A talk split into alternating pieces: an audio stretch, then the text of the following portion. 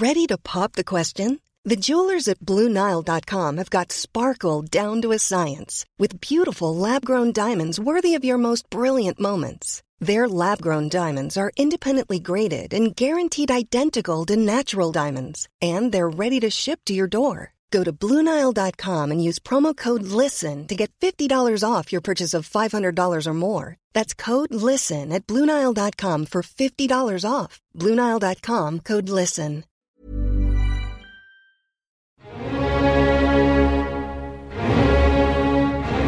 En menos de dos meses, levantamientos sociales, reclamos públicos, manifestaciones violentas, mítines, ataques, bloqueos se convirtieron en común denominador de nuestra convulsa América Latina. Si bien la cobertura de estos eventos conlleva un riesgo importante para camarógrafos, reporteros, locutores y periodistas, todos trabajamos bajo un protocolo de protección mínimo que nos permite cumplir con nuestra tarea y logra el objetivo final, informar. Sin embargo, en varios países los medios parecen haberse convertido en daño colateral. No es que corramos riesgo en medio de actos de violencia y de ataques, sino que somos el centro de violencia y ataques, tanto de parte de autoridades a todos los niveles como de manifestantes y sociedad civil. Hoy platicaremos los casos específicos de Ecuador, Argentina, Chile y México para tratar de entender qué está sucediendo, porque sin garantías mínimas para poder informar a la sociedad qué sucede, el periodismo está en riesgo. Este es un podcast de la Sociedad Interamericana de Prensa producido por Organización Editorial Mexicana desde la Ciudad de México. Hoy es 24 de octubre de 2019. Yo soy Marta Ramos. Comenzamos.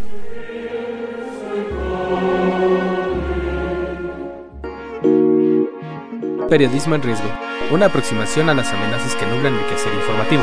Presentado por la Sociedad Interamericana de Prensa. Una producción de Organización Editorial Mexicana. Chile.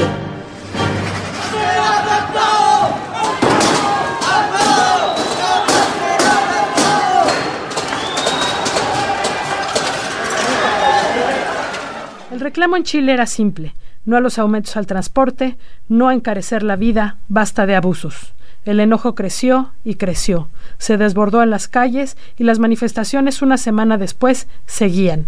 La violencia se incrementó, se decretó toque de queda y pese a la disculpa pública presidencial, las agresiones seguían. En uno de tantos eventos, los manifestantes irrumpieron en las instalaciones del periódico El Mercurio en Valparaíso y quemaron todo. El diario, que es el más antiguo de habla hispana, fundado en 1827, quedó reducido a cenizas.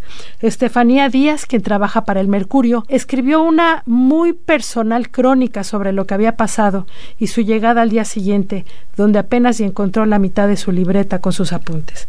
Estefanía, ¿cómo estás? Buen día. Muy bien, chévere, ya recuperándome un poco de, todo este duelo que nos ha tocado pasar a causa de los destrozos y de los desmanes que han hecho en la ciudad. De por sí uno eh, periodista se enamora siempre del, de la empresa para la que trabaja, lo que es regresar al día siguiente y verla eh, convertida en cenizas. ¿Qué pudo haber pasado detrás? ¿Qué pudo haber motivado a los manifestantes a atacar a un periódico de esa manera? Creo que eh, es más frustrante más que ir al día siguiente, verlo por videos, por la televisión y no poder hacer nada. Eso genera como mucha impotencia. Ahora bien, cuando tú vas al día siguiente y te encuentras que tu puesto de trabajo está totalmente calcinado, eh, la frustración es mayor, porque sientes, y yo lo dije en una crónica, sientes un vacío como si se hubiese muerto un familiar muy cercano a ti. En mi caso, bueno, falleció mi madre y lo, lo relacioné con ese sentimiento, con, ese, con esa sensación. Eh, yo creo que hay un enojo y un resentimiento en la población desde hace muchos años, desde la época en que se dio el golpe de Estado eh, al presidente Allende que, que estaba en ese momento y ese resentimiento ha sido heredado por generaciones, generación y generación y vinculan, bueno, al periódico en, eh, como lo toman como una bandera política y no es así, porque el periódico, el diario no es un partido político, no está ni con la derecha ni con la izquierda. El Mercurio del Paraíso es un diario que ha dado las noticias desde que se fundó eh, parcialmente y objetivamente. Entonces tú dices, bueno, ¿qué sucede? ¿Por qué esas agresiones en contra de la propiedad privada? Porque ni siquiera es el periódico, es la propiedad privada. Es la libre empresa que hay aquí en Chile. Entonces tú no, tú eso no lo entiendes.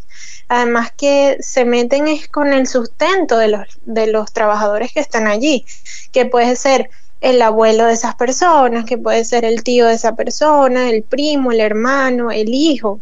O sea, pueden ser muchas personas las que se ven afectadas, directa e indirectamente. Estefanía, ¿qué, sucedió al día siguiente? ¿Cuál fue la reacción de la sociedad civil al, ver este ataque contra los medios? Porque entendemos también que eh, se caldean los ánimos cuando hay manifestaciones violentas, que incluso a veces hay eh, grupos que entran justamente para generar caos. Y al día siguiente, digamos, en la cruda del evento, eh, uno voltea y la sociedad reacciona de cierta manera. ¿Cuál fue la, cuál fue la reacción que tú, que tú palpaste de la sociedad chilena? Bueno, una especie de solidaridad silenciosa. Yo creo que las miradas decían mucho. Eh, de hecho, yo, yo cuento en esa crónica que me monto en un auto porque no pasaban autobuses y me monto en el auto de una persona que me ofreció el aventón hasta Valparaíso, pagándole un poco más de lo que se pagaba en el transporte público. Y mm, cuando yo digo que voy para el Mercurio de Valparaíso, se hizo un silencio sepulcral. O sea, no hubo nadie que me dijera, oye, estás bien, eh, qué mal que vas para allá. No, simplemente las miradas hablaron por sí solas. Entonces tú sientes esa solidaridad y, y tú hablas con otras personas ya días después hablas con otras personas y, la, y esa gente te dice, estoy contigo, qué mal, cuenta conmigo, o sea, hay un mensaje de, solidaridad. Eso es lo que hay eh, por parte de la sociedad chilena con respecto a lo que sucedió por parte de, del gobierno hubo alguna reacción, algún posicionamiento? ¿El presidente Piñeira se pronunció? No, o sea, directamente no, pero sabemos que todas las figuras políticas, las figuras, todos han em, condenado los ataques a la libre empresa, o sea, la empresa privada sea el Mercurio, sea un supermercado, todos han condenado los hechos violentos que se han ocurrido y que han acaecido aquí en Chile. La sociedad, digamos, ante toda, toda la comunidad chilena, no es que haya sido específicamente un ataque contra la libertad de prensa, sino un ataque con un contra un edificio más de los que estuvieron atacando. ¿Sí fue así? Sí, así es porque, bueno, porque hay resentimientos viejos políticos que, que afloran en este tipo de manifestación. Yo no puedo criticar el gobierno de Piñera por si lo hizo bien o si lo hizo mal yo me siento más bien es como una observadora. Entonces yo observo todas estas em, manifestaciones de violencia extremistas y realmente lo siento mucho porque se están metiendo con el, con el empleo de alguien, se están metiendo con el, la comida de una persona, no se están metiendo con el dueño de, esa, de, de la empresa. ¿Y en algo se vio afectada la producción del diario? Es decir, el diario se siguió editando, han parado unos días. No, el diario sigue en pie. El diario, los únicos días que deja de salir el diario es el primero de enero y el primero de mayo. Del resto, el diario ha seguido saliendo con total normalidad, porque esta es una de las premisas del diario y bueno, así, así ha sido cumplida. Pues. Así es la premisa de, los diarios en todo el mundo y nos da mucho gusto saber que no dejó de salir, aunque nos solidarizamos y lamentamos muchísimo por lo que están pasando. Estefanía, te agradecemos muchísimo. Ok, vale, muchísimas gracias a ustedes y que tengan buen día. México.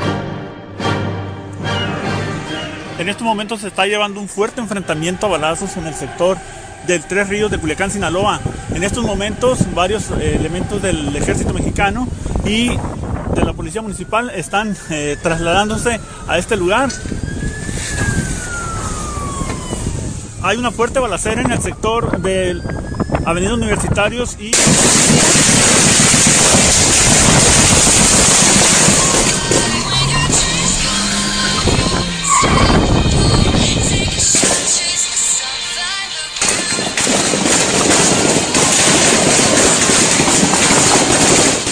Una operación fallida por parte del gobierno de México provocó que la detención de un líder del narcotráfico, hijo del legendario Chapo Guzmán, alertara a las bandas de delincuencia organizada que en minutos bloquearon la ciudad de Culiacán en el norteño estado de Sinaloa y empezaran enfrentamientos a balazos por toda la ciudad ante una población aterrada y sorprendida. El descontrol siguió hasta el día siguiente. Los diarios tuvieron que informar por redes sociales que debido a los bloqueos no había quien saliera a repartir los periódicos. Juan Vélez Díaz, director del Sol de Sinaloa, no solo estuvo reporteando en calles del día anterior, sino que tuvo que lidiar con una ciudad vacía donde nadie quería salir a la calle a vender el periódico. Juan, ¿cómo estás? Buen día. ¿Qué tal? Eh, buen día, Marta. Pues sí, efectivamente, aquí en Culiacán Vivimos no solamente horas de angustia y de temor, como cualquier ciudadano, durante la tarde del jueves 17 de octubre, sino que durante la madrugada del día 18, en nuestra base de eh, Mazatlán, donde producimos la edición impresa del Sol de Sinaloa, pues tuvimos problemas porque eh, la caseta de cobro de peaje comunica la capital eh, sinaloense con el puerto de Mazatlán, pues estuvo tomada buena parte de la noche. Eh, durante la madrugada, que es cuando nuestra edición impresa viene eh, del puerto de Mazatlán hacia Culiacán, mi, equipo, nuestro equipo de la Organización Editorial Mexicana, pues fue detenido dos veces el vehículo en el que traíamos la edición impresa fue detenido por hombres armados a escasos 50 kilómetros de la primer caseta y un segundo retén de hombres armados fue eh, un poquito antes ya, unos 100, 200 metros de la caseta de peaje. El, el, chofer y la persona que venía con el tiro, con la edición completa del Sol de Sinaloa, pues bueno, se acreditó, desde el primer retén, eh, los eh, pistoleros se dieron cuenta que éramos empleados, que el equipo que venía era empleado del El Sol de Sinaloa, del área de circulación y producción. No hubo ningún problema, les dijeron que adelante. Y más adelante, cuando los pararon por segunda ocasión, la gente que los vio ya sabía quiénes eran. Les dijo, ustedes son los de El Sol de Sinaloa, ¿verdad? Sí, adelante, pasen pues con el temor que esto genera, con el miedo que esto implica a altas horas de la madrugada, 4 o 5 de la mañana, pues eh, nuestro equipo llegó a las instalaciones de El Sol de Sinaloa aquí en Culiacán. Y pues, ¿cuál fue la sorpresa? De que al amanecer, a la hora en que normalmente llegan nuestros repartidores y el jefe de circulación, pues ninguno de ellos pudo salir de sus casas. En el caso de los repartidores, pues porque el transporte público estaba suspendido y ellos no podían salir de sus casas ya que viven en la zona periférica de la capital sinaloense. Y en el caso de nuestro jefe de circulación, pues bueno, los accesos y las avenidas hacia donde él vive pues estaban bloqueados por camiones que todavía estaban en llamas y algunos otros todavía con humaredas. Eh, imposible desplazarse en vehículo, imposible desplazarse en transporte público, pues porque se suspendió. Eh, tuvo que empezar a despuntar el sol la mañana del viernes 18 de octubre, se eh, empezara un poquito a normalizar el tráfico vehicular. Eh, como pudieron, algunos repartidores llegaron a las instalaciones del Sol de Sinaloa y por ahí de las 8 de la mañana eh, empezaron a salir los primeros ejemplares que ya tenían varias horas que estaban aquí en nuestras instalaciones.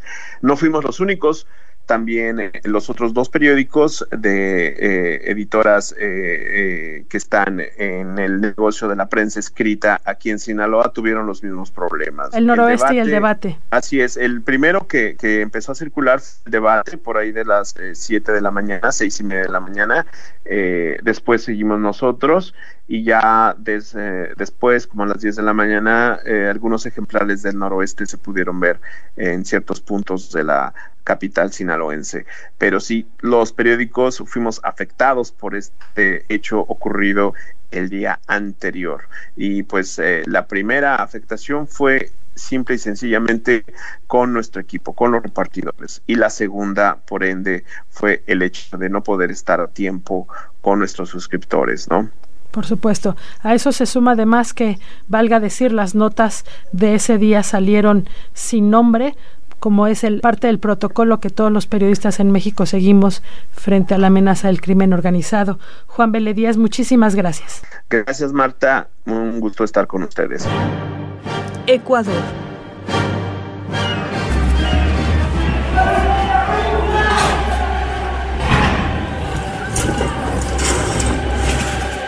Un descontrol en el gobierno de Lenin Moreno desbordó a la sociedad civil. Grupos indígenas organizados han salido a protestar a las calles. El Congreso de Ecuador quiso destituir al presidente y este anular al Congreso. La gente reclama orden, reclama vida digna y reclama una economía aceptable. La violencia se desbordó. El 10 de octubre, tras la toma de la Casa de Cultura, 31 periodistas de distintos medios fueron retenidos contra su voluntad. Un par de días después hubo ataques contra la televisora Teleamazonas y el diario El Comercio de Quito. Julia Guerra, del periódico La Hora, nos platica cómo ha estado la situación contra los medios en estos momentos críticos en Ecuador. Julia, ¿cómo estás? ¿Qué tal, Marta? Un gusto. Vemos y hemos estado platicando con compañeros de, de Argentina y de Chile y de México cómo en esta convulsa América Latina de repente parece que eh, atacar directamente a los medios o a los periodistas pareciera ser la constante. ¿Cómo se vive en Ecuador?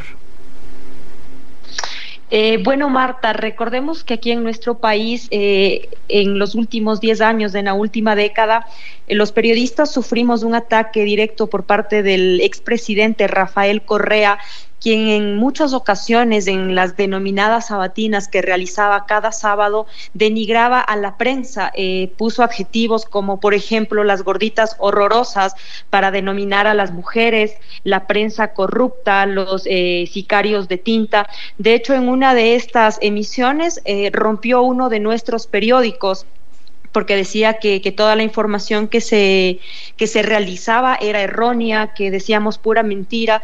Y durante todo este tiempo tuvimos muchísimo ataque y siempre se nos denominó como la prensa corrupta. Entonces, muchísima gente se quedó con este eslogan, se podría decir de alguna manera.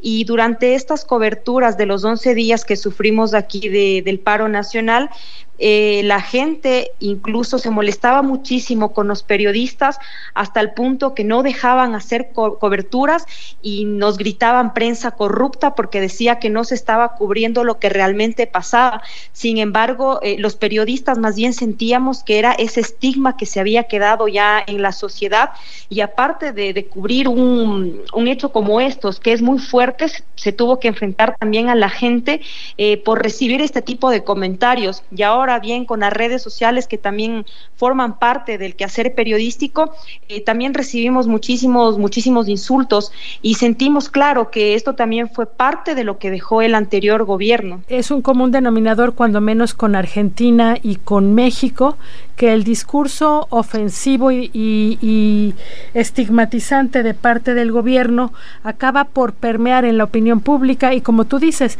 las redes sociales son un megáfono que eh, de repente es la crítica fácil y el ataque fácil eh, para el trabajo que hacemos todos los días y sin embargo eh, tengo entendido los periodistas han quedado haciendo la labor diaria de informar digamos no es que nosotros como profesionales o como gremio tengamos una posición pública constante que nos permita actuar en consecuencia. Después de, los ataques a estos medios, de este intento de secuestro de los periodistas, ¿hubo algún cambio en la opinión pública, en la postura de gobierno? Para nada, sinceramente, todo quedó exactamente como, como, como está. Y lo que tú dices, a ver, primero, sí, lo de los periodistas, la retención de estos periodistas, ahí estuvo uno de nuestros compañeros y quisiera contar un poco de esto. Él se llama Hugo Constante, quien es el que cubre temas de presidencia. Y claro, él obviamente sentían temor, no les hicieron ningún daño, no los indígenas, simplemente les, les dijeron, les van a retener eh, por ciertas cuestiones, pero ellos no podían salir hasta cierta orden. Incluso él me comentaba que para ir al baño tenía que ir hasta resguardado porque no le permitían ir al baño, quizá por el temor de que se escape, ¿no? Sin embargo, eh, sí fueron momentos de tensión que se vivió aquí eh, y todavía se sigue viviendo. Eh, al menos el día sábado, que fue uno de los días más fuertes aquí en el país, el 12 me parece, 12 de octubre, sentimos muchísimo temor. O sea, durante mi vida periodística, que no es tan larga, tengo 31 años, ese día yo estuve a cargo de la, de la edición del periódico. Eh, fue la jornada más fuerte que tuvimos. No sabíamos si íbamos a imprimir o no el periódico. La gente no podía salir de sus casas. Hubo toque de queda. Eh, de hecho, el guardia que trabaja aquí en nuestro medio de comunicación mm, a cada rato me timbraba al puesto a decir que hay afuera un grupo de personas y teníamos muchísimo miedo de que pase lo mismo que a nuestros compañeros de, de Diario El Comercio, también de de Teleamazonas, donde de hecho quemaron un bus de un señor que les hace transporte ahí. Entonces, fue una jornada de muchísima tensión y no, mm, para nada, no, no cambió en, nada la postura. Y vale recordar que fueron 131 periodistas agredidos en los 11 días de protestas. ¿Qué, qué, qué protección legal hay en Ecuador contra eso? Es decir, eh, hay un mecanismo de protección, en México tenemos uno, no es que sea muy eficiente, pero existe, pero no sé si allá o eh, los ataques contra periodistas se siguen por oficio. No sé si en Ecuador es el mismo caso. Sí, el ataque se sigue por, por oficio y de ahí los, los derechos, bueno, que tenemos aquí yo creo que es como el de todo ser humano, no simplemente como el de periodista. Sin embargo, no se ha efectuado, no se ha realizado nada por estos ataques que en la mayor parte fueron por, por insultos y también por agresiones físicas. Esto de aquí fue un trabajo que realizó Fundamedios. Las agresiones verbales predominaron. Sin embargo, no, no, no se ha realizado nada, todo quedó ahí. Eh, en los primeros días de protestas, cuando iniciaron los transportistas este, este paro, eh, de hecho le, a un camarógrafo de Teleamazonas, eh, un taxista le pasó el carro y todo quedó ahí. A otro periodista también le lanzaron una piedra y él tuvo que ser hospitalizado. Y todo ha quedado ahí, no se ha realizado absolutamente nada. Hacia el interior de, de las redacciones están, eh, se están tomando decisiones, digamos, de protección, de, de limitar algunas coberturas, eh, no sé, luego estas medidas que tomamos entre nosotros para evitar que más compañeros salgan lastimados. Sí, a ver, hablando específicamente en el periódico, lo que se ha tomado son ciertas eh, precauciones, se podría decir, eh, que antes nos cogieron muy desprevenidos porque no había pasado una situación aquí en el país. Eh, son temas que se manejan a la interna, pero en general no. Temas de coberturas se sigue haciendo. de hecho, el día domingo 13 eh, de octubre, cuando se realizó la las conversaciones entre la mesa de diálogo que se realizó entre nuestro presidente Lenín Moreno y el sector indígena, eh, hubo, eh, no había tanta comunicación incluso para los periodistas. Nuestro delegado estuvo ese día, Javier Suárez, eh, le decían que a la una de la tarde tenía que estar en un sitio porque era reservado donde se iba a hacer la mesa de diálogo y él estuvo desde las siete de la mañana el epicentro donde se realizaban todas estas protestas, de ahí a la una le dijeron que tenía que estar en cierto lugar donde iba a iniciar el diálogo, luego a las tres de la tarde se movieron del lugar y recién a las seis y media inició todo, todo esto. Pero los periodistas acá tenemos que seguir la línea, eh, no podemos obviamente eh, eh, decir este tema se cubre y este no por seguridad. Al menos eso la, ha sido la posición que hemos tomado aquí en el periódico, obviamente tomando ciertas medidas de seguridad que antes quizá no se tenía. Por ejemplo, nosotros ese día aquí en, en Aplante estuvimos aproximadamente 10 personas y en el caso eh, decíamos qué hacer si es que llegasen a meterse las personas acá, porque no, no, no sabíamos cómo escapar, no sabíamos a dónde escapar y debíamos armar un plan. Entonces, entre las personas que estábamos aquí, eh, nos serenamos primero porque había demasiada tensión, al menos yo sí estaba muy tensionada, tenía muchísimo nerviosismo de que algo nos, nos pase, eh, pero bueno, nos reunimos, dialogamos, nos tranquilizamos y ahí tomamos un plan, ejecutar un plan hacia dónde escapar. Eh, esa medida está tomada en caso de que llegase, por ejemplo, a su suceder algo nuevo, pero de ahí no, las coberturas seguimos, eh, seguimos ahí al pie, al pie de la lucha, que para eso es el periodismo, ¿no? Justamente eh, para seguir informando y dando cuenta de lo que está pasando, es para lo que nos para lo, que nos contratamos, para lo que nos dedicamos y es nuestra pasión además. Eso sí es una constante en todos los compañeros periodistas de, de toda esta América que anda tan convulsa. Muchísimas gracias, Julia, estamos en contacto. Perfecto, te agradezco muchísimo. Argentina.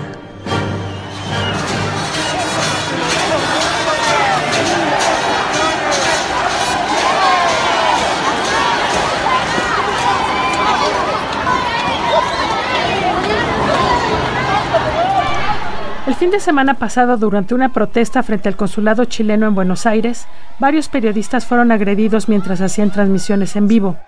El camarógrafo de Crónica TV recibió tal golpiza que tuvo que ser hospitalizado. A otros les quitaron sus equipos de trabajo, los golpearon e insultaron. Este evento no es aislado. La tensión con los medios se suma a la tensión política en Argentina. Martín Echevers, de El Clarín, nos platica qué está sucediendo allá. Martín, ¿cómo estás? Buen día. Buenos días, un gusto saludarlos y, bueno, preocupados por por todo esto que estamos este, anoticiándonos de distintos países de la región y de que eh, frente a, reclamos este, económicos, sociales o políticos, eh, de los que no, no, me corresponde a mí juzgar la procedencia, siempre, eh, lamentablemente, muchas veces se mezcla eh, una agresión a los medios de comunicación que en varios de esos lugares tienen el rol justamente de informar a la ciudadanía y están cumpliendo en, en esas manifestaciones eh, el trabajo de justamente de que muchos de esos reclamos lleguen a conocimiento del gran público, por lo, por lo que uno ve cierta contradicción entre las agresiones que sufren los periodistas y los trabajadores de prensa en estas manifestaciones cuando están justamente haciendo el trabajo de eh, relatar y demostrar lo que sucede a la población en general. Pero bueno, son eh, este tipo de contradicciones las que de alguna manera están marcando que desde hace tiempo se ha instalado en varios países de la región un discurso desde el poder, un discurso eh, antimedios y que pretende eh, de alguna manera eh, considerar al trabajo del periodismo de los medios de comunicación como un trabajo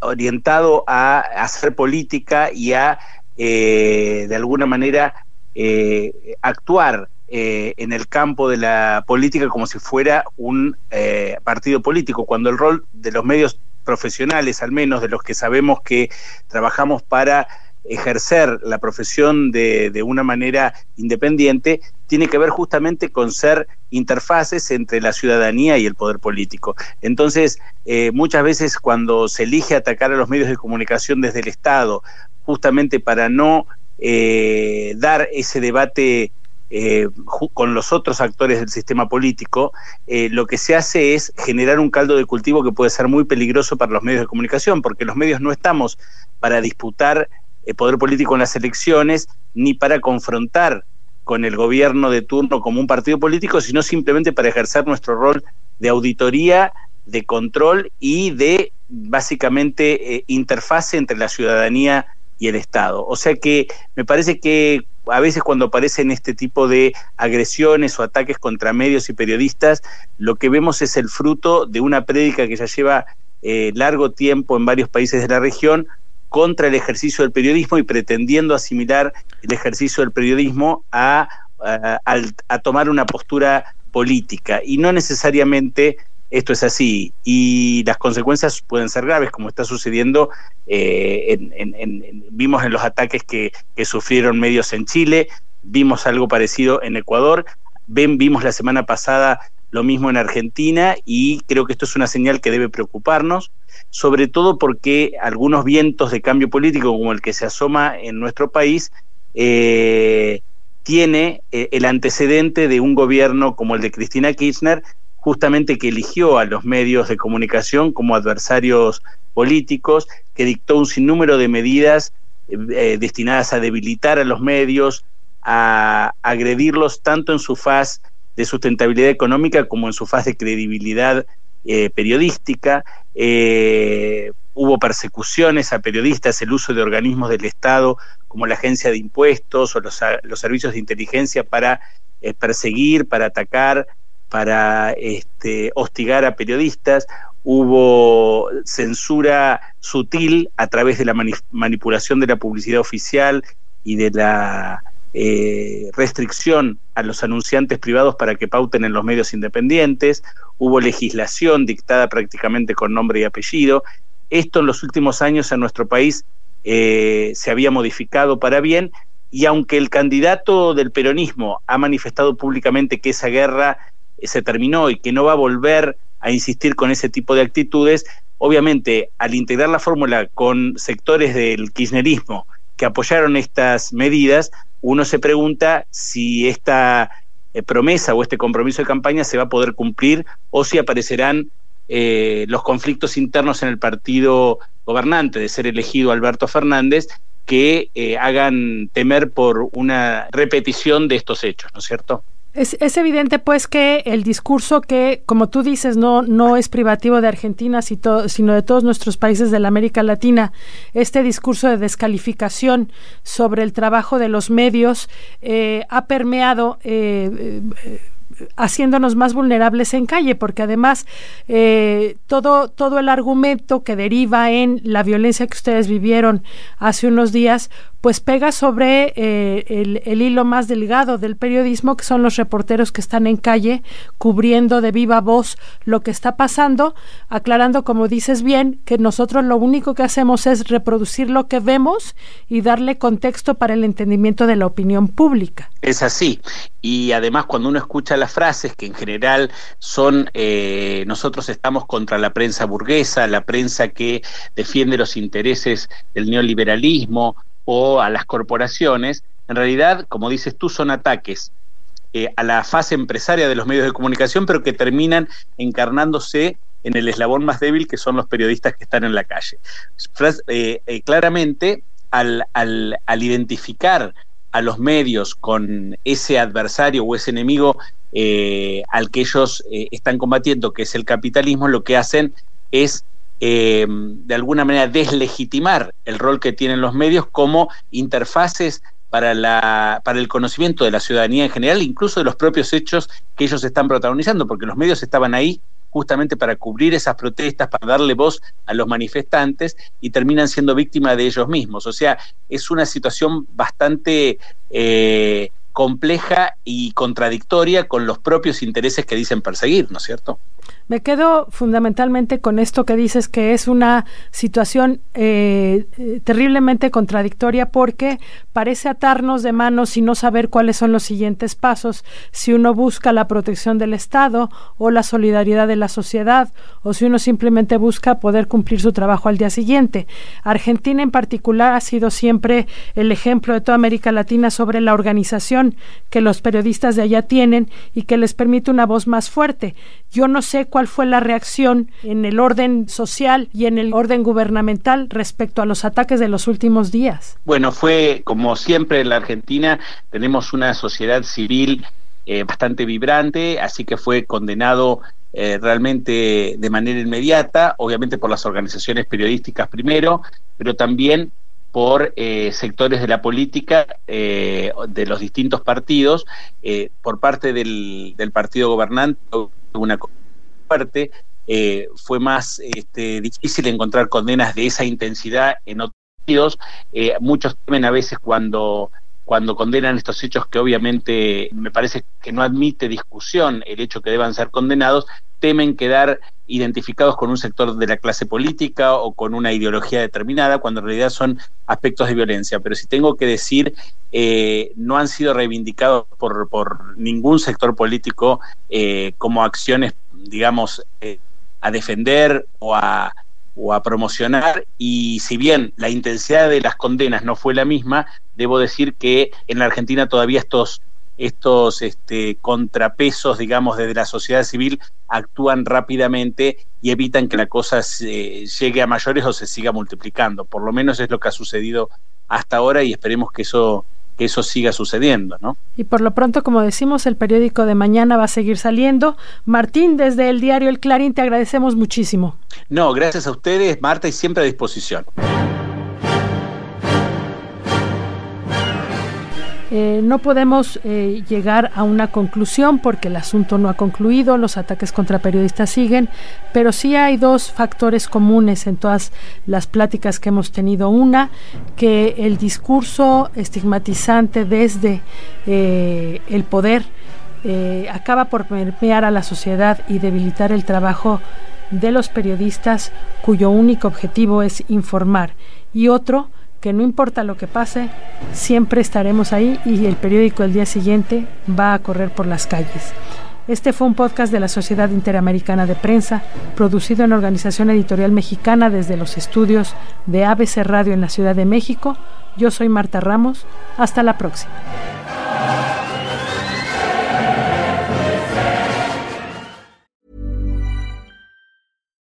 If you're looking for plump lips that last, you need to know about Juvederm lip fillers. With Juvederm Volbella XC and Juvederm Ultra XC, your lip look, whether it's subtle or bold, can last up to one full year with optimal treatment and no additional maintenance. Find a licensed specialist and see if it's right for you at juvederm.com today. That's J U V E D E R M.com. Add fullness to lips in adults over 21 with Juvederm Volbella XC or Juvederm Ultra XC. Do not use if you have severe allergies or a history of severe allergic reactions, or if you're allergic to lidocaine or the proteins used in Juvederm. Tell your doctor if you have a history of scarring or taking medicines that decrease the body's immune response or that can prolong bleeding. Common side effects include injection site redness, swelling, pain, tenderness, firmness, lumps, bumps, bruising, discoloration, or itching. As with all fillers, there's a rare risk of unintentional injection into a blood vessel, which can cause vision abnormalities, blindness, stroke, temporary scabs, or scarring. For full important safety information, visit juvederm.com.